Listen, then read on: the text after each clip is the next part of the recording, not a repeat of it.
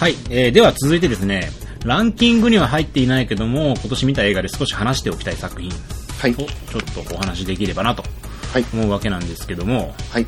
どうでしょう？な、気になる映画あった？うーんと、僕、犯罪都市っていう韓国映画見たんですけど、うん。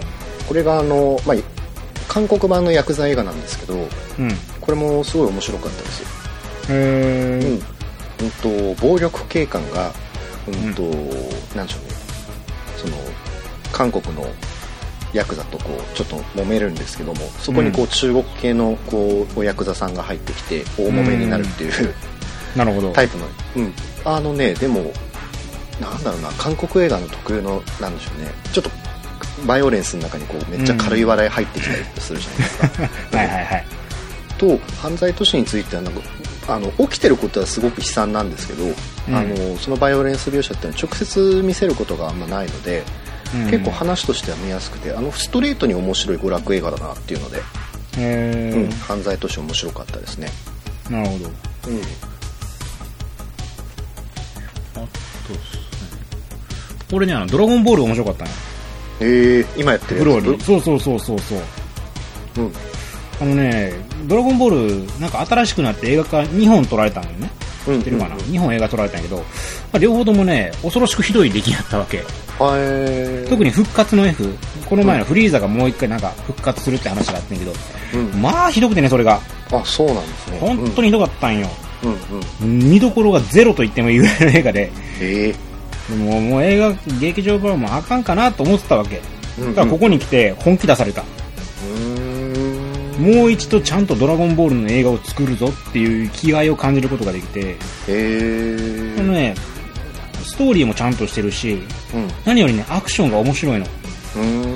ちゃんとね、ドラゴンボールのアクションしてるのスピード感溢れて、しかも、その現代の技術をきちっと使って、スピード感を出して、っていうのが、いその、劇場版従来2作品にはなかったところでさ、うん。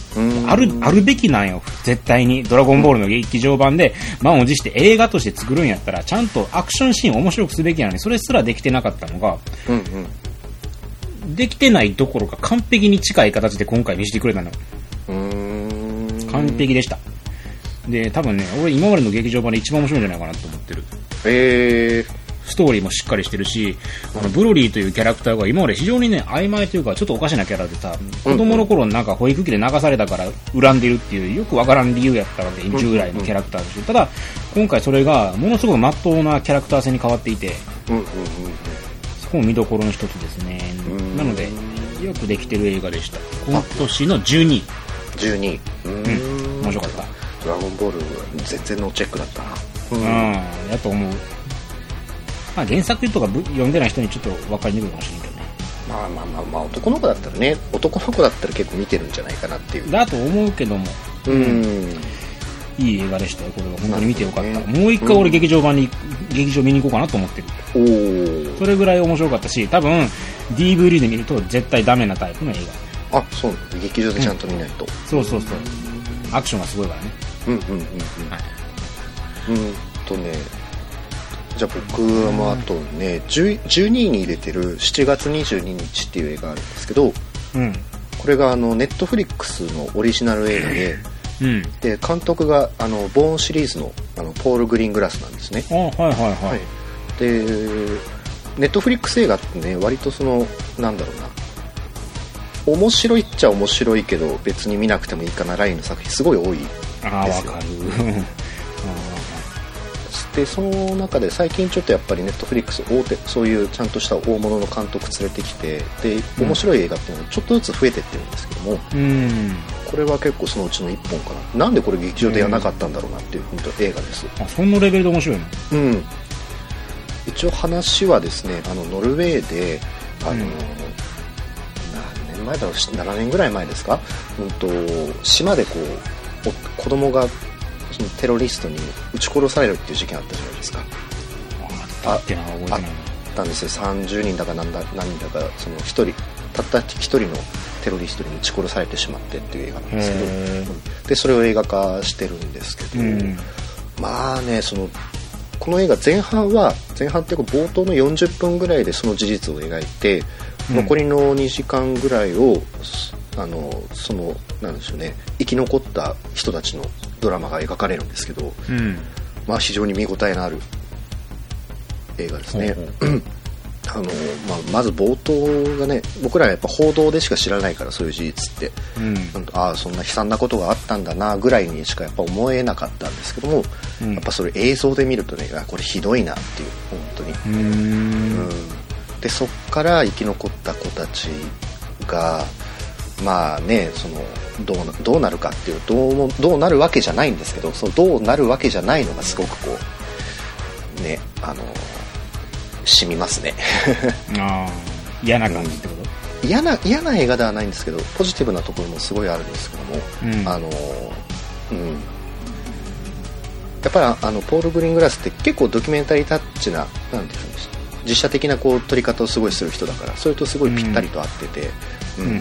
フィクションなんだけどもなんか良質なドキュメンタリーを見てるみたいな、うん、そういう感じのすごい見応えのある映画です、はい。なるほど。うん。ちょっとネットリックスで見るならちょっと見とこうかな。うん、あこれはあのそうですね。いわゆるアカデミー賞ラインとかなんかそういうタイプの映画かもしれないですね、ああ、なるほど。うん、でもそこまでこう偉そうな感じはないので、うんうんうん。うん、あの見てよかったっていう感じです、了解です。はいあ、ボヘミアンね。うん、今年流行ったね。ねえ絶叫上映とかやってますもんねうん。俺はそんなに楽しくなかったよね。僕まだ見ていつでも見れるかと思って見てないんですよね なんかやっぱ、うん俺全然クイーンとか知らんわけよ。うんうんうん全然知らんけど、まあそれ見ても見ても、ちゃんとよくできてる映画やってるね。うんうんただ、ハマれるかどうかっていう問題になってくると、うんうんまあそこまででもなかったかなっていう気はしちゃったよね。最後がなんかすごかったって話になってますけど。うん。うんうん、って言われたから見たんやけど、俺これがその伝説的なライブらしいんやけど、うんうん何がすごいのかわからんかったんや。うん。なんでこれが伝説なんやろうっていうふうに思えてしまって、あ、そう、多分こう思ってる時点でもうあかんやろうなと思いながら見てた。うーんその凄さが俺には分からなくて、ちょっとそれはだから、まあ音楽に関する知識がないっていうのもあるんやろうけど、だでもなんでしょう映画の中で別にじゃあそれが説明されることはない感じなんですねじゃあ。なんですごいかってこと？説明されへんね。そうそうそうそうそう。うん、だから要するにまあ見て感じろってことやろ。そんな邪推なん、そんな脱足やからと思ったんじゃね？そのわざわざ何がすごいかを説明するなんていうのを見ればわかるだろうと。うーんまあ、結局そういうことでしょ。だってライブだってさ、その当時伝説になった理由っていうのはやっぱり何かしらそのライブがすごかったからなったわけであって、うんうんそのライブの動画どうするかなんて誰も説明されずともすごいってみんなが感じたから伝説になってるわけでしょ。うんうんってことはやっぱ見ればわかるはずなんやけど、それが見てもわからない人にとっては、うん。まあ普通のライブを見さされてるのと一緒なわけであって、うん。じゃあ、そそれがじゃあ映画としての質で悪いかっていうと、またそれはまた別問題でさ、うんうんうん俺にはもう音音楽性が、感受性がないんです、音楽に対する。うん。だからまあ、ふなんやろ、穴行き見た時の感じやね。ああなるほどねうん。別に全然面白くないことはないよ。面白いけど、うん、うん別にそのベスト10とかには入らないかな。中、うん中の中ぐらいっていう感じのなるほどう印象やったかな。ーんてか、俺さ、びっくりしたね。今年のさ、日本のさ、映画の興行収入の第1位がさ、俺もう意外すぎてさ、第1位ですか？うん。えー、なんだろうわかんない。俺が思ってたのは、コナンかなと思ったんや。はいはいはいはい。コナン2位やってん。うーん。で、1位と1億円差なん、今のところ。うんうんうんで、ボヘミアンとか50億とかでまだ5位で、うん。うんなんやろ1位で、グレーテストも違うしと思ってさ、うん1位がさ、うん。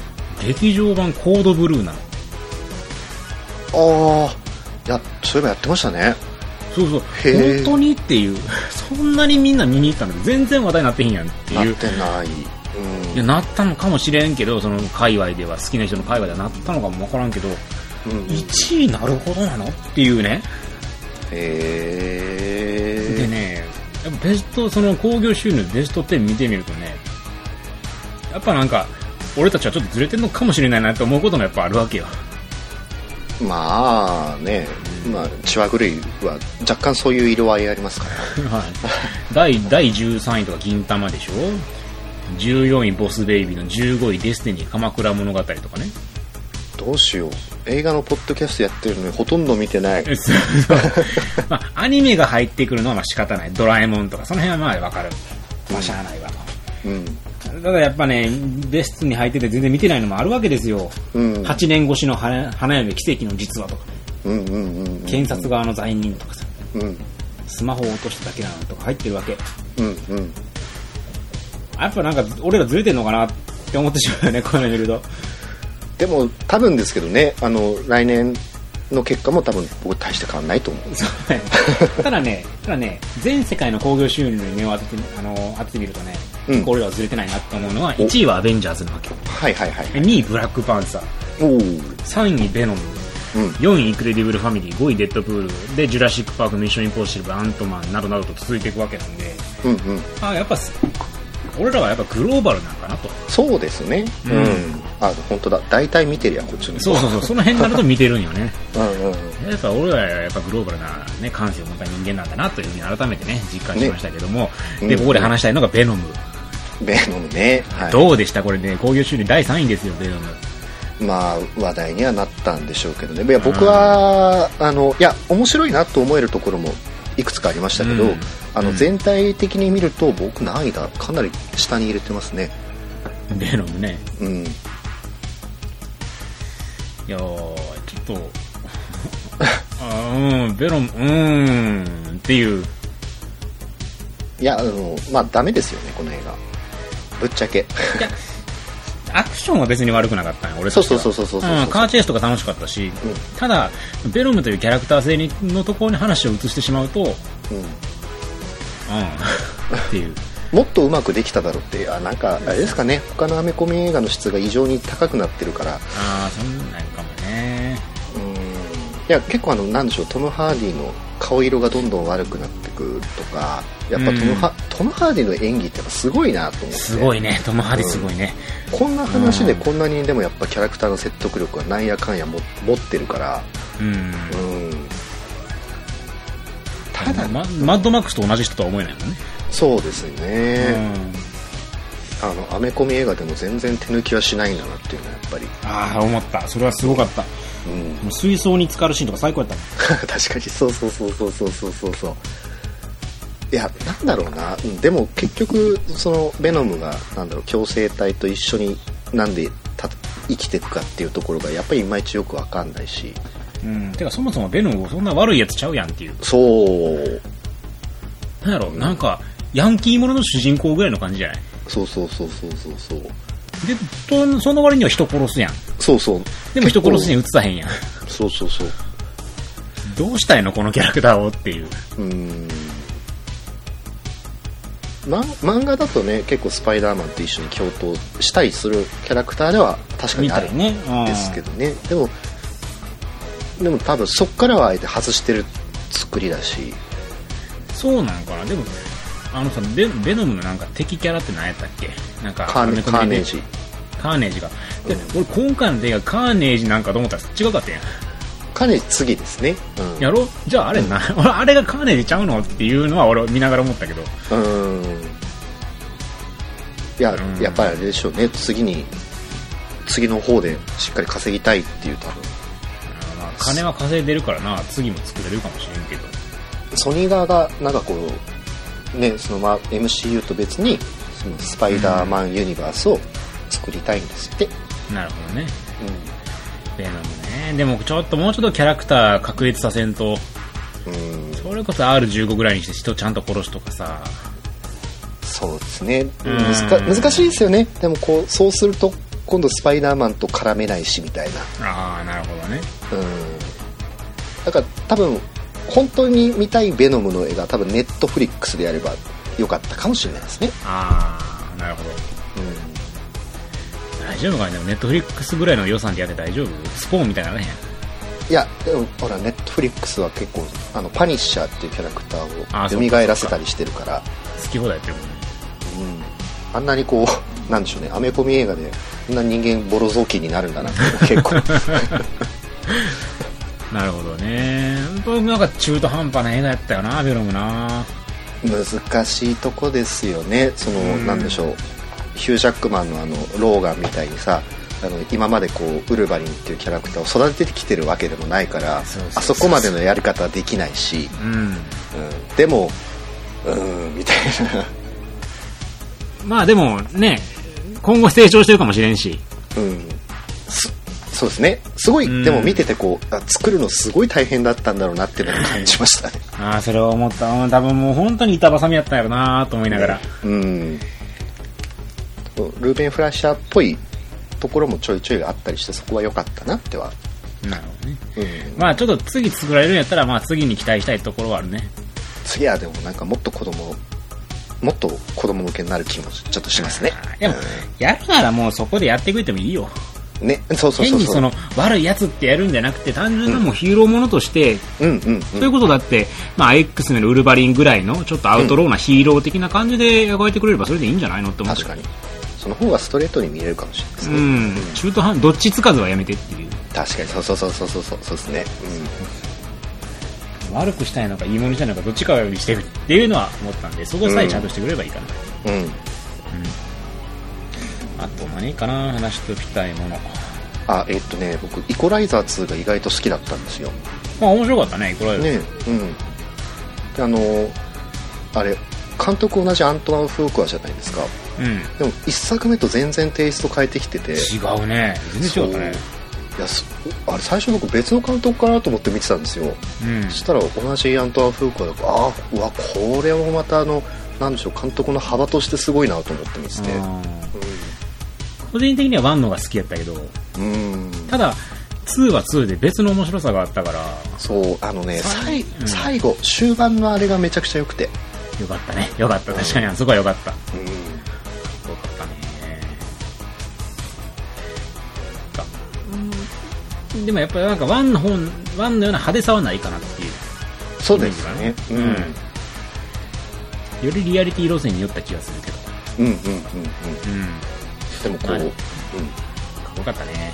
そう。あのロバート・マッコールがねなんだっけその敵とこう対話昔の同僚と話してる時に、うん。いやあのそもそもまず君たちのことは全員殺すんだけどさみたいなそういう話をしてる。あれめっちゃ面白くて。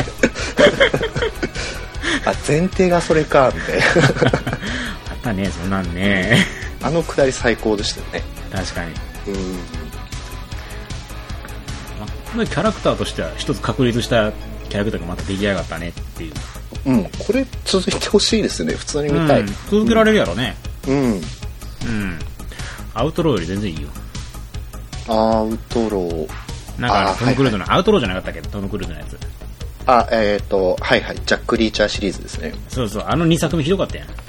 まあ2作目なうんあれ残念でしたね。うん。うん。だから本当にもうこの映画はもう作られへんやろなと思ったけど俺は。うんうん1作目嫌いじゃないんですけどね。1作目は俺もね嫌いじゃないの。でもうん。2作目がもう、あらあららっていう。なんかスティーブン性があるかみたいなね。なんか。フリーちゃんネバーゴーバックか。そっか。あ確かにもうね。本当にネバーゴーバックしちゃったね。戻ってこんでしょ。うん。あネバーまあでもね。カウバック、うん。トムにはミッションインポッシブルがありますからトム・クルーズだって今世界で2位やろ？稼いでる俳優確か。あそうなんだ。うん。すごいっすよね。1位がロバート・ダウニー・ジュニアで。うんさすが。じゃなかったかな？確か2位やったと思うけどトム・クルーズ。トム・クルーズさん稼いでますよそりゃ。ねトム様だ。年間何本映画撮ってるのっていう。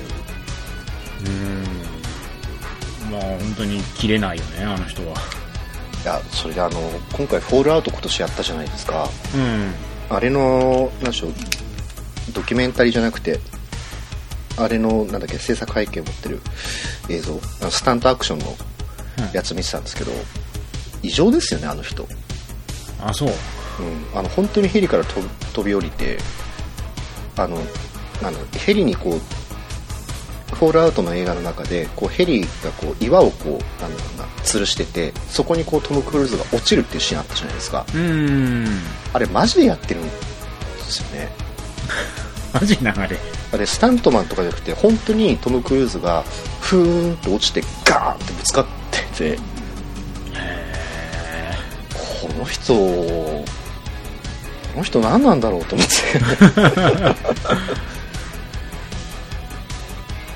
本当になジャッキー・チェンに近いのかもしれんなそういうと。いやいや本当本当あのジャッキー映画の最後になんだっけあのこういう風に撮影しましたみたいなのやってるじゃないですか。うん。マジであれでした本当に。へえあトム・クルーズってそういう人だったっけ？みたいな。まあでもそれはずっとミッションインポッシブルやるとやるたびにあの人はなんかスタントなしスタントなしって言ってるもんね。うーん。俳優としてやっぱり着替えはすごい人なんよね。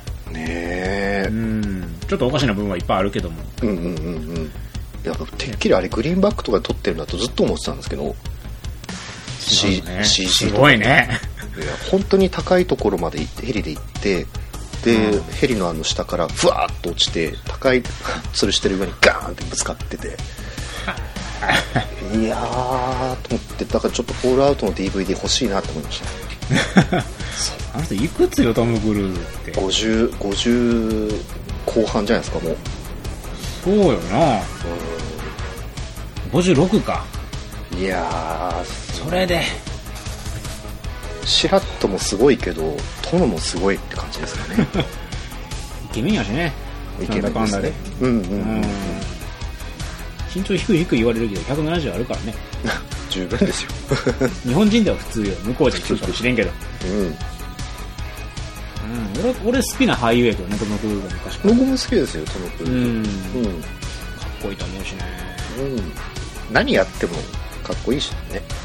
まあ何やってもトム様やけどね。うん。トム様は基本的に笑顔でも映画が終わらないといけないから。そうですね。そうそうそうそれでがっかりした映画もあったけどね。まあまあオールユニードユズキルとかさ。お前もう最後いいよみたいなオールユニードイスキル僕意外と嫌いじゃないんですよ。ねああそう。俺あのうんオチひどいなと思うけどね、うーん多分原作そこまで僕見てないから。ああう、うん、オチのそのトム様を笑わせるためのあの無理やりなオチ。んうん。はあんま好きじゃなかったけど。ねうん。え。まあでも本当に素晴らしい俳優の一人だと思うよ。トム・クルーズは。そうですね。ううんん。離婚めっちゃしてるけど。まあハリウッドですしそうやね。イーストウッドだったらね子供いっぱいいますからねいろんな。ねあんな社会派のね人間ドラマばっか撮るくせにね。くせにね本当にね。家庭がバラバラいい本当だよ家庭がバラバラじゃねえかっていうね、それそれうん、そう何かな話すべき映画。あバシリムね。パシリムそうですね。ええ。うん どうでした？いやあのもっと短くして、うん、大した話じゃないんだからもっと話短くしてあのもっと娯楽に吹っ切れた方が良かったんじゃないかなと思いました、ううん。んなんかエヴァンゲリオンのパクリみたいな感じやったけど俺としては。あのスタイルですか？うーん。ルールかなんかそのあまあスタイルかな。なんやろ。とにかくなんていうんやろロボットものとしての興奮がなかったんよね。一作目と違ってロボット対怪獣っていう興奮がなかったというか、うんうんうんうんうん。うんスマートですよね。あのロボット自体あんまり、うん、やっぱパシフィックリムでさ一番面白かったのってやっぱ一作目の中盤やん、うんうんうんうん。あの夜のさ街中での戦いがあっこがピークやん。あのゴッツゴツのね戦いがね楽しかった何が良かったってさこのシーンが変わるとさ主人公のロボットがタンカー引きずって歩いてるとことがあったわけよ。もうあのシーンとかもう最高やったわけ武器それですかみたいな。うんうん容赦ないしこの建物を壊すということにも何の躊躇もないというか、うんうんうんうんうん。あの武骨さあれのかっこよさがあったけど、今回そういうのがなかったんよね。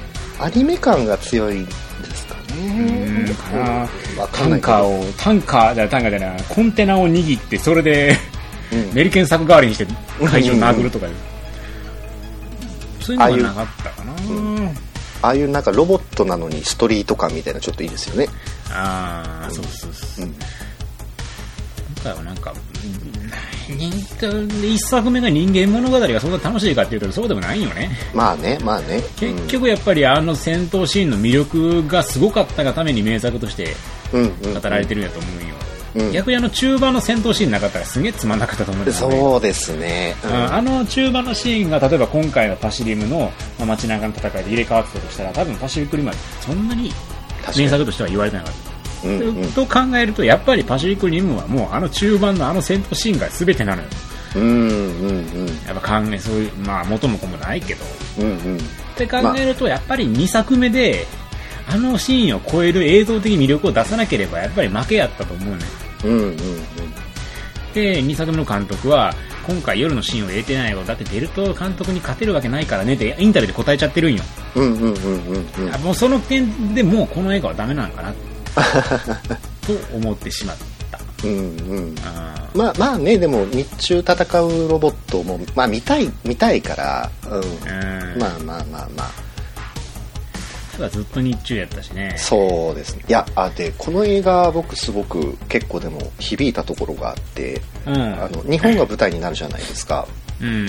で今回すごくこの日本描写この映画の日本描写っていうのがすごくあのまた新しいラインに行っててあのものすごくこう日本の理解度が高そうなのに、うん。やっぱり要所要所が間違ってるっていうのが結構あってうん。あのなんで理解度が高いかっていうふうに思ったのかっていうと、まあ、あの松本清的なああいう薬のね あの、うん。なんでしょう看板とかがまあめちゃくちゃ貼ってあるわけですよ。あ海外から日本ってこういうふうに見られてるんだなみたいな、うん。うん、でも全然よくわからないこう薬屋の名前とか唐突にこう、うん、ちょっとねあのちょっと今の日本に近づいてるんだけれどもやっぱり根本的にすごい間違ってるみたいなのレベル感がね すごい新鮮、うん、あそれは楽しかったってこと？そうそうそう。僕はあのそういう描写間違った日本描写を僕は結構なんでしょう集めてるので 自分の中に。集めてるのね。そうそうそうあ。の残しておおきたい文化の一つだなっていうふうに思ってる。なるほど。間違った日本描写というのは。そうそうそうそう。これからだってねそういうのってなんだろうな。多分どんどんなくなっていくと思うんですよ。良くも悪くも、そうだね。うんグローバル化っていうのは多分映画の中でもどんどん進みますからね、うん、うん。うん、でもああいう変築林なところっていうのもやっぱりね。残しておいてほしいなと。そうそうそうそうそうそう。必ずあのどっかで再評価される文化だとは思うので。うん。そういう意味ではデッドプールとか潔かったよね。デッドブールはねもう、うん、変な温泉出てきてそうそうなんでなんでみんなふんどしで温泉入ったんだよやっぱさふんどしで温泉入ったら刀持って入らんでしょで。もうあれは多分かんあれはねもう完全狙ってるんですよ。そうよね。だからあれぐらいの感じがいいんやろね。いやなんだろう。別、うん。やられてイラつかんもんね。ああいう撮り方やったら。そうそうそうそうそうそう。でも真面目にやったんだけれどもやっぱりちょっと違うっていうのが今回あのパシュウィリングだったんですよね。あれ真面目にやった？そうか真面目にやってるか。そうある程度真面目にやってそうだね。うんあのやっぱり今の日本観っていうのを一生懸命やっぱこう拾い取ろうとしてるなっていうのはすごく感じたんですよ。俺間違ったんじゃないと思うけどな。いや日本なんか絶対来てると思うねん。うんいやあのであなんだろうそのいやこういう感じでしょって言ってこう外からあのでこういう描写されてるしってやったのがデッドプールなんだけどもあうん。あの頑張って頑張って近づけてああなったっていう。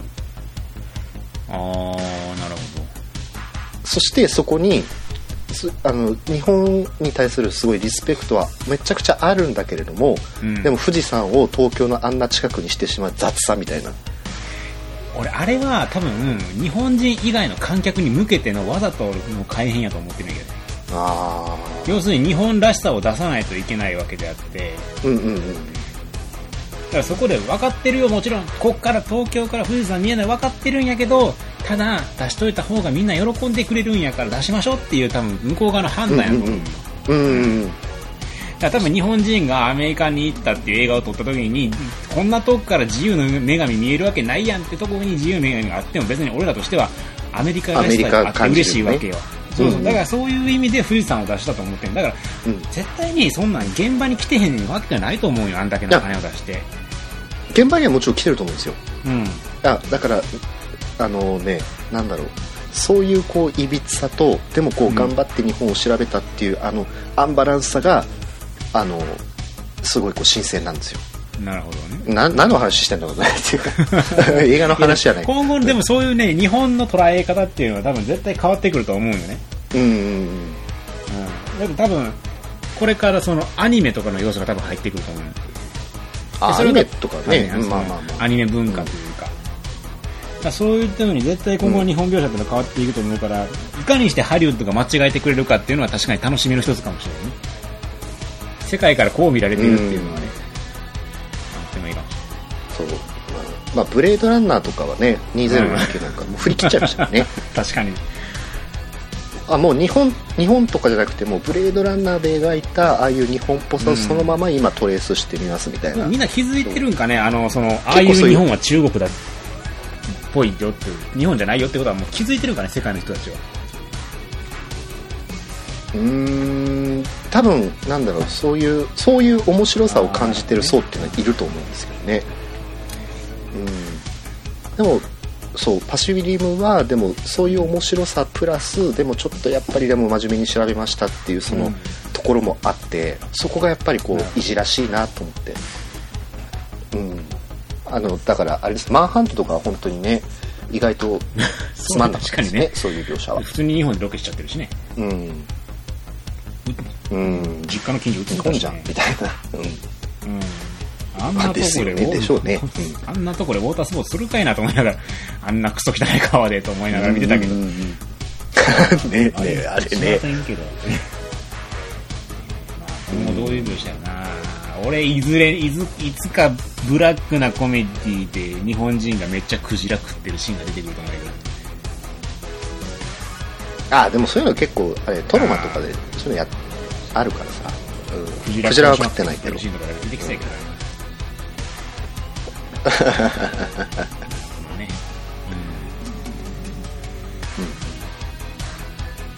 うん。は、どうでしょうか？話しておきたい映画。面白かったなとか。あ、映像的に面白かった。あ、来るね。来る見たよ。うん途中まではよかった。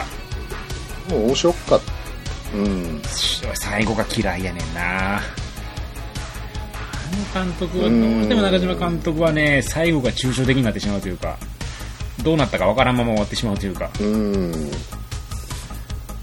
うんまあうん。今までそう原作俺読んでるんやけど原作はそれなりにちゃんと分かりやすい終わり方をしてるんよね。それがねその映像的にその派手さを求めたのか知らんけどああいうラストになってしまったから途中までよかったんだな。ただちょっと前半長すぎるかなっていう。前半序盤。まあ。もうあの結婚式とかのあのところ怖いから怖いとかしんどいからもうちょっと短くしてと思いながら見てたけど。それは多分当事者としての感じなんでしょうね。最悪やんあんなこと言われながらさ。あでも本当に。でもなんか分かりやすくダメなねパパやったし。うん。結構でも僕中島哲也監督の中で一番好きかもしれないですね告白僕嫌いだか俺ら。かもなくかもなくって感じやなああなんか、うん、告白ななんかこうすごいこう偉そうな感じの話進んでって、最後なんかああしょぼくないみたいな。なんかうん、うん。でも確かに今回来るに関しては映像としてすごく楽しかったシーンがいっぱいあったあの中華料理屋さんでとんでもないシーンになった後に壁に手がバーンっていってうんうんうんうん血の跡がズルズルズルっていくシーンとか、もうもう意外とそれだけでも面白くなるんだなっていうところもあったりとか。うん。柴田理恵かっこいいですよね。これはすごい言っときたいんですけど、ねうん。あのスピンオフ見たいです やっぱ柴田理恵のあの妻夫木聡っていうのはあの終盤のあれは好きやね。あこれかっこいいなっていう。あいいね。そう。あの、うん。とこうね。そういう伝え方がと、うん、うん、優しさなんかちょっと優しさも感じるところですよね、あのキャラクターの、見どころは多かった。ただ俺はラストが許せないだけ。それ以外は楽しかったです。うん。うんうん。うんまあ家族映画ですかねあれ嫌な家族映画でしたねまあね。まあね。あとは何かなあリベンジって映画すごかったな。うんこれねリベンジ見ないとと思って見てないんですよ。全体的に見たらそこまで大したことないんやけどやっぱラストのねあ ラストはすごいから見て、あのね、フリチンの兄ちゃんとねうん。下着姿で、あのリベンジに戻る女の子が追いかけっこするっていうシーンがあるから血みどろなのよそれが。えー、もそうそうそうなんかレイプリベンジみレイプたいな話レイプですよねあれされてしかも崖から突き落とされて、うん。瀕死になはあのお腹に、ね、穴穴が開いちゃうんやけど女の子が。な実は生きてましてうんうんうん。許さねえあいつらって全員殺しに行くって話、えー、最後その家の中でバトルするんやけどそれがもうね、うん。すごい追いかけっこするシーンが最高なんですよそのうん。男の方も女を殺したい。女の方も男を殺したいってお互いもう満身創痍な女の方は女の方は腹に穴開いてます。男の方も実は腹に穴開いてますと。両方もう血ボトボト流して床とか壁とか血まみれになりながらもう、ま、満身創痍やけどもものすごい形相で追いかけっこする。んでそれをバストアップのショットでものすごいその顔面を映しながらあの描いてくれてて画面力がものすごい。えー、もうなんかそこまでいったらどっ諦めるみたいな感じですよね。死ねよ。どっていう。ねはよ死ねよってなる。本当にくるかっこいいよ。パッケージかっこいいですよね。でうん。普通にかっこいい映画やったで、ね。女性監督やしね。うん。ああそうなんですね本当にね最後のレベルもうバイオレンス描写で本当にもう今年ピカイチレベルにすごいバイオレンス描写だった、まあ、ストーリーは本当にないに等しいんやけどうんまあまあまあバイオレンスだけを見るための映画なので、ぜひね、あの、うん見ていただきたい。あの、フリチンでショットガン持って血まみれになって追っかける彼氏最高やから。最高やから、本当に。笑ってしまうよ。なマジでお前、チンコ出てんねんで、それっていう。情けないな。確かに。いいの、いいの、それでっていう。えー、ちょっと。ちょうど年末年始におすすめな感じですね。ノンレンタルしてますもんねうん家族、親戚一同で。うん。こんな大人になっちゃいけないっていう教訓ですから。レイプはいけませんよっていう話ですね。いけませんしフルチンでショットガンを持つことになりますよとやっぱ罪はちゃんと償いましょうと。うん。そうですね、うん、やったらやったらそんなね、逃げたりしなければフリチンでね、ねショットガン振り回す羽目にならなかったのにと。うん。うんやっぱレイプイベントがいいね。うん。そうですねやっぱ鮮血の美学とかから やっぱりずっと人気ですよねアイスティックのあのねねいいですね、本当に。うんうんうんうんそうそう。なので、あの、これはぜひとも見ていただきたい。パワーのある映画でした。うんうんうん。うん。うん。あとはうん。あ僕ねさあれ人狼、人狼ってあのネットフリックスでやってたん。ですけど、うん。監督があのキム・ジウンであのラストスタンドのシュワちゃん。のラストスタンドの、うん。うん。これ結構良かったです聞いてないよね。あのうん。話話は結構改変されててあのもともとこれ日本のアニメの韓国の映画化なんですけどもともとのその日本のアニメの方は話としてはやっぱり面白いんですけど、あのこの映画「プロテクトギア」っていうねその警察がもうものすごいこう武装をし,、うん。してしまうっていう話なんですけどそのプロテクトギアがねこれめっちゃかっこいいですこれ。うん、アクションシーンこの映画話はあれとしてもアクションシーンはすごい楽しいです。まあ、ストーリーは置いといてって感じね。そのまあうん。うんうんうん。ストーリーも別に悪い話じゃないんですけどね。あの、うん、多分やっぱりアクション映画としてこういう着地するだアクション映画としてだったらこっちの着地の方が確かに見やすいわ。なるから。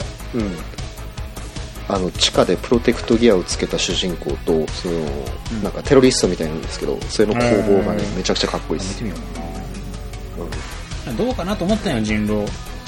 本当に面白いのかなっていうのと、うん。見てなかったんだやっぱプロテクトギアつけた人にかけられてこれも怖い。け どなるほどね。こっちとしてはああもうどうしようもない効 かなそうだしあの感じ。そうそうそうそうそううん。やっぱわ悪いことはするもんじゃないなっていう大切ですよ。そういうのを映画で見せてくれるっていうのは、うんはい、そうですねじゃあまあ今年とりあえずそんな感じかね